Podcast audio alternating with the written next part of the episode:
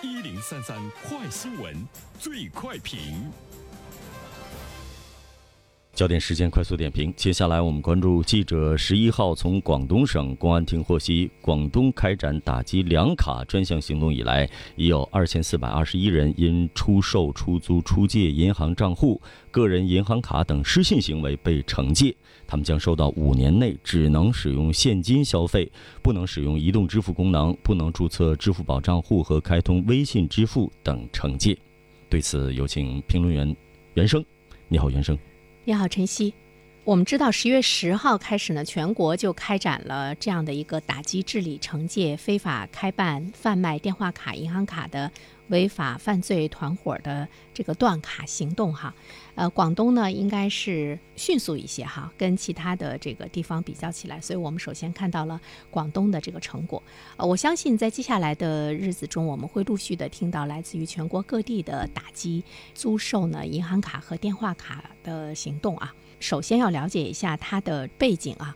我在说这个评论的时候，我特别想问一下正在收听我们节目的听众朋友中，你是不是？正在或者是已经把你的银行卡、电话卡以八百元、七百元，甚至于上千元的这个价格卖给了别人，让别人在用你的这个银行卡，而他们呢打着这种十分充足的正当的这个理由啊。在这里呢，我们想提醒大家一句：随便的去租售呢你的银行卡给别人用，其实呢是一种犯罪行为。如果他本身已经呢把你的银行卡用于那一些犯罪的这样的活动中的话呢，其实你已经触犯了这个刑法，要承担相应的这个法律责任啊。这里面我们大家要有起码的这样的一个法律的常识。我们看到广东呢在打击这个事件的过程中。对这些人呢，是五年之内你只能使用现金，不能使用呢移动支付功能。我个人觉得还是呢比较轻的一种惩处，当然也会让这些人在现实生活中感觉特别难受啊。如果他已经习惯了用，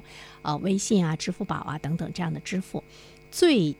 严的呃这样的呢，应该要上升到呢这个刑法。首先，第一点呢，我们想说的是电信网络的这个诈骗，让大家呢深恶痛绝。有很多人，你的这个钱莫名其妙的呢就被一些这个犯罪团伙呀、莫名的电话呀等等呢就被诈骗走了。当这种违法犯罪呢泛滥成灾的时候，其实我们会知道银行卡是其中一个特别关键的环节。但是这些人他不会用他自己的银行卡来接收呢你打入的这个钱，他骗来的钱，因为这个都是实名制的嘛，所以说呢他会在社会上用钱来大量的去买。别人的银行卡，那么这个银行卡呢，它是保障犯罪资金能够打入、转移、提取的一个重要的工具。所以说呢，现在我们看到了，在全国范围中要开展打击两卡的专项行动，就是呢蛇打七寸。那么作为我们普通的老百姓来说，如果你是把你的银行卡租售给别人的话，其实你已经参与到了这个违法犯罪的这个活动中。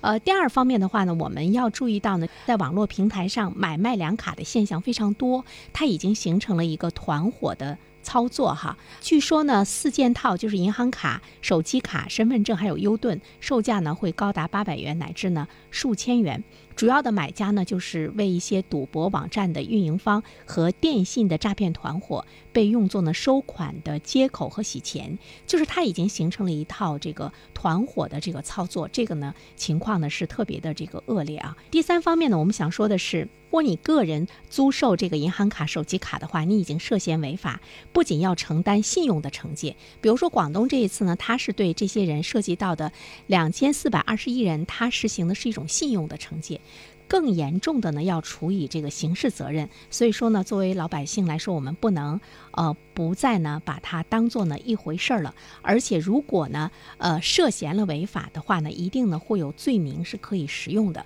你不要呢有这个侥幸的这个心理。有些人说我不知道它是用作什么，但是呢这个不是你逃脱罪名的一个这个原因。你。逃脱不开呢，所谓的这个连带的责任，严重的呢一定会构成刑事犯罪。所以呢，我们在这里面呢要特别有这种呃警示的作用。同时呢，我觉得你自己的卡，你把它租售出去再卖成钱，本身这种行为，我个人觉得已经呢是这个违法的行为了，因为它本身就是一个犯罪的凭证和工具嘛。好了，陈曦，嗯，感谢原生，各位听友大家好，感谢始终如一收听原生评论。不知道你是否听过原声读书？最近呢，上线了一本书《终身成长》，非常期待着你可以听到它。《终身成长》这本书很有名气啊，它坐镇亚马逊心理类畅销榜已经有十年的时间。这本书呢，是向我们讲述思维模式会对我们的行为方式产生深远的影响，可以决定我们成为什么样的人。它颠覆了传统成功学的观念。